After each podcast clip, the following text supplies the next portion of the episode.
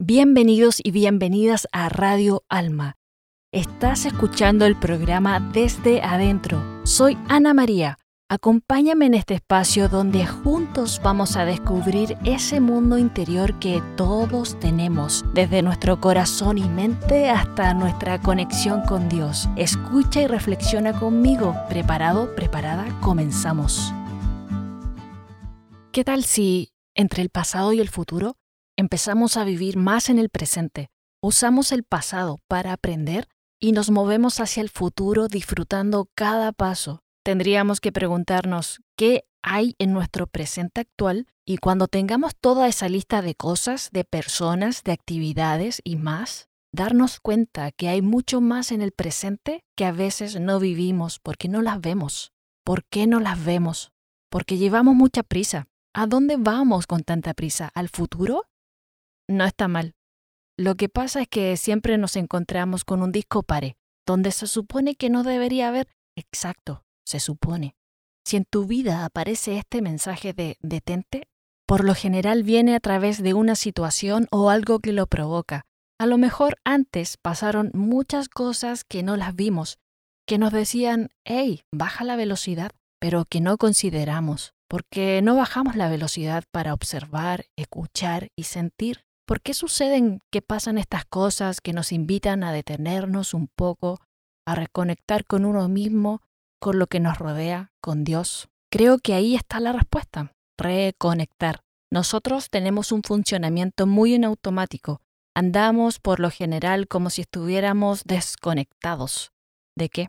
Del presente, donde ocurre la magia de la vida. Pero ahí está, reconectamos con ese presente por supuesto de varias formas, pero siempre es a través de uno mismo.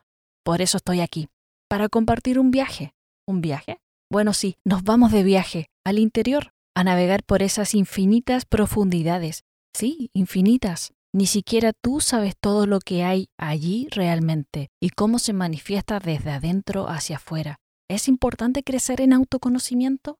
Claro que sí, porque la relación con los demás, con lo que nos rodea, siempre va a ser mejor yo para conocer, entender, sentir, amar a un otro, ¿cómo lo puedo hacer si no lo hago conmigo?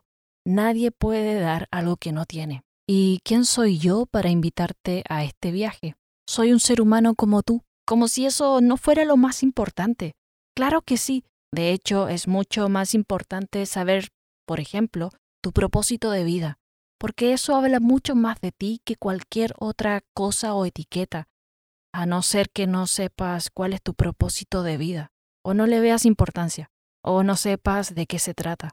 No está mal, eso para conversarlo luego con más detalles, pero te voy a decir esto. Todas las decisiones, metas, empleos, estudios, emprendimientos, cómo nos relacionamos con las personas, etc., tendrían que estar alineados con ese propósito. El resultado de eso, para mí, es lo que es el éxito. Entonces, cada día todas mis actividades tienen que estar alineadas con ese propósito. Por lo tanto, la sensación de éxito es diaria. Si tú no te sientes exitoso, exitosa hoy, ¿cuándo entonces? Si ese cuándo, que es una idea de éxito en el futuro, no llega, si uno no decide lo que es el éxito para uno, lo hará algo externo a ti y probablemente nunca cumplas esas expectativas no es lo mismo fracasar en algo teniendo un propósito de vida. Uno se permite caer. Yo soy una persona que se equivoca mucho. Me permito eso, me permito equivocarme y sentirme mal. ¿Y qué? Duele. ¿Qué cosa nos duele en una vida? Nos duele todo. No hay error infinito, no hay dolor infinito, no hay miedo infinito. Todo es mejorable, todo se puede sanar, todo es transformable. A mí me encanta trabajar con gente. Creo que si hay algo sumamente hermoso y positivo es el amor. Y mi propósito se desprende de ahí.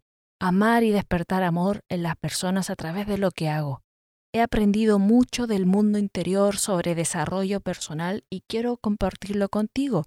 No importa la edad que tengas, todos tenemos sueños, ilusiones, también tenemos angustias, preocupaciones, dolores, luchas internas. Y sí, podemos gestionar nuestros recursos interiores para favorecer nuestros procesos de crecimiento y no quedarnos estancados o dando vueltas. De hecho, nuestra conciencia, que observa los pensamientos, que observa las emociones, observa el cuerpo, escucha el silencio, da cuenta de lo que sentimos, pero no lo hace en el pasado ni en el futuro, sino que lo hace aquí, en el presente. Eso quiere decir que tienes que tomar un momento y dedicarlo a ti para conocerte, experimentar ese presente que se te está regalando todo el tiempo. Si todo el tiempo se te está regalando, ¿por qué no recibirlo de vez en cuando? Se incluye este regalo al autoconocimiento. Tendrá que ser por alguna razón. Tenemos una mente que podemos ver como un instrumento para nuestra conciencia que podemos ajustar, modificar o reprogramar a través de distintas herramientas. Tenemos un corazón que se puede sanar, que tiene cualidades y una forma de comunicar muy especial, un espíritu que se puede alimentar y así crecer, un cuerpo para sentir, cuidar y movernos. Mira, a veces parece que la mente nos atrapara, que ciertas emociones nos controlaran, pero se nos olvida sobre el poder del pensamiento, porque eso es. Hay responsabilidad en eso. Hacernos cargo de lo que está sucediendo en nuestra mente requiere trabajo, práctica y en medio de una crisis hay que ser muy valiente para incluso tener una mentalidad mucho más optimista que pesimista. Eso no quita que seamos indiferentes al dolor humano. Para nada. Todo lo que podamos entender en nosotros naturalmente nos lleva a los demás nuestro inconsciente, esa parte de nuestra mente más profunda que dirige nuestros procesos mentales, donde están esas representaciones internas sobre nosotros y del mundo, donde están nuestras memorias de vida, etc., se proyecta hacia afuera para que te veas en todo lo que te pasa, en todas las personas que te rodean, en todo lo que verbalizas, en todo lo que eliges, en todo lo que haces, en lo que las personas te dicen, en las cosas raras que no tienen explicación aparente, todo eso es para que te veas. Así que ya tienes una forma de conocerte mejor, observar a tu alrededor, pero para observar hay que detenerse. Seguro habrán cosas que no te gustan y otras sí, pero más allá del juicio de la mente, uno puede verse reflejado o reflejada, es como un espejo. Si tú te miras en un espejo y algo no te gusta de lo que ves, ¿dónde puedes hacer el cambio? ¿En el espejo o en ti?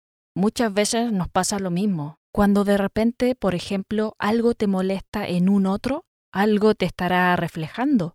¿Dónde está eso que te molesta?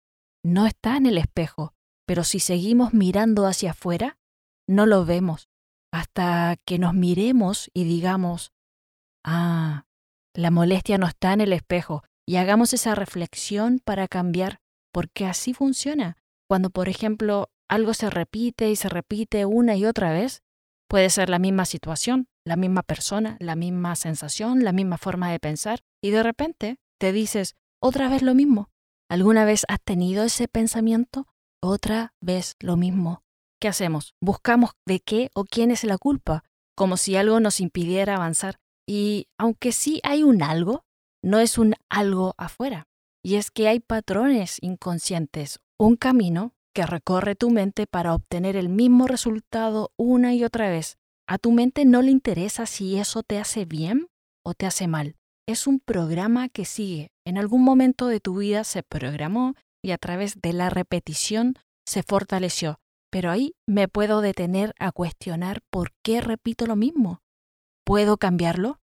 A veces nos perdemos sin explorar lo que podría darnos una salida y de esa forma conocernos, amarnos un poco más, aceptarnos, cambiar la forma en que nos miramos a una forma más elevada, una forma que haga cambiar nuestra mirada a todo lo que nos rodea y veamos las cosas desde el lado amable, positivo, porque todo lo que hay en ti finalmente construye tu alrededor.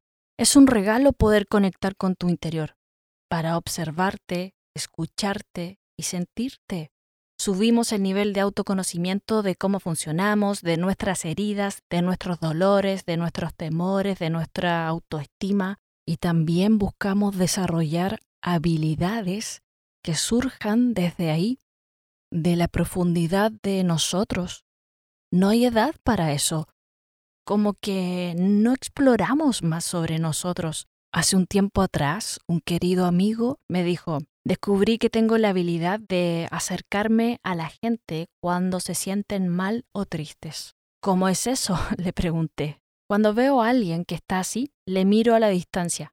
Pongo atención a lo que aparece en mi mente, que por lo general son preguntas, qué le habrá pasado, qué necesitará, etc. Luego que todas esas preguntas las dejo pasar, abro totalmente mi corazón. Eso neutraliza la interpretación de mi mente. El interés ya no está en saber qué les pasó, sino en ser una compañía. Desde ese lugar sensible me acerco y me quedo en silencio. Luego de un momento escucho, gracias. Me dijo, me he dado cuenta que cuando acompañas en silencio hay una voz de corazón a corazón que emerge para permitir esa instancia emocional con la intensidad que se requiera. Yo le dije, gracias por enseñarme sobre tu habilidad. Yo no tengo eso, no tengo esa habilidad. Y me pareció muy interesante. A través de mi trabajo interior he aprendido a escuchar, a desarrollar esa habilidad. Saber escuchar requiere una calma mental para dejar pasar los pensamientos de juicio, percibir con el corazón. El efecto de eso es que al escuchar de esa forma, uno puede llegar a sentir lo que siente el otro con mucha más agudeza. La empatía ampliada quiebra el límite que existe entre tú y esa persona. Si no hay límites entonces, le tratas como te tratarías a ti. Todo lo que escuches y digas es también para ti. Quiero dejarte esta invitación a descubrir y desarrollar habilidades en ti desde ese lugar de nuestra profundidad porque así reconectamos, valoramos lo que muchas veces damos por hecho que no tiene valor. Entonces podemos tomar esos elementos y usarlos para ir creando una mejor versión humana en cada uno. Nosotros podemos construir a voluntad nuestros estados mentales, emocionales, de conciencia, no vivir como si estuviéramos condicionados y no pudiéramos cambiar estos estados de conciencia que son sostenidos en el tiempo, que por lo general no somos conscientes de cuáles son nuestros estados porque no los trabajamos, pero ante una crisis quedan en evidencia. Por eso, si uno no despierta a examinarse en este punto de inflexión, los cambios que puedes ahora, si no son ahora, ¿cuándo? en esta crisis global y espero que de donde nos estés escuchando, la palabra crisis no te suene a costumbre y menos a desesperanza. En estos tiempos donde se habla de la nueva normalidad, pero también mirémonos un poco y creemos nuestra nueva mentalidad. Podrá verse todo inseguro afuera y enorme, pero sentirse inseguro, insegura es una decisión a no ser que no te estés dando cuenta. Y como que muchas veces no indagamos un poco, damos por hecho que nos sentimos mal y ahí lo dejamos. Tú podrías escuchar una noticia que diga que nada va a mejorar, por ejemplo, y empiezas a sentir inseguridad. Pero esa sensación en ti la causa la noticia?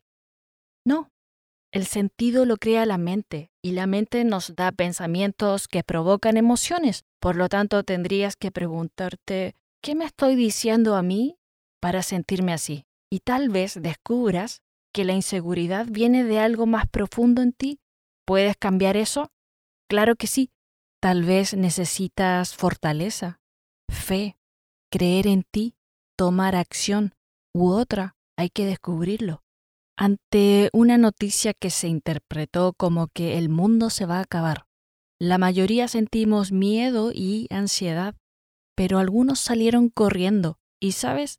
No está mal, pero ¿ustedes creen que se reacciona así solo por esta noticia? No, nuestra mentalidad o lo que se conoce como mindset queda en evidencia ante una crisis, como dijimos esa mentalidad de supervivencia, de estar viviendo siempre en alerta, de bloquear tus recursos internos y así, hay que reaccionar cuando corresponda, sí.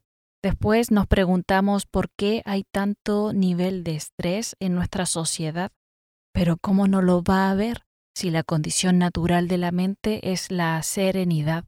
Ok, ok, sí, vivimos en una sociedad de locos, Trabajo más trabajo, contaminación, conflictos sin resolver.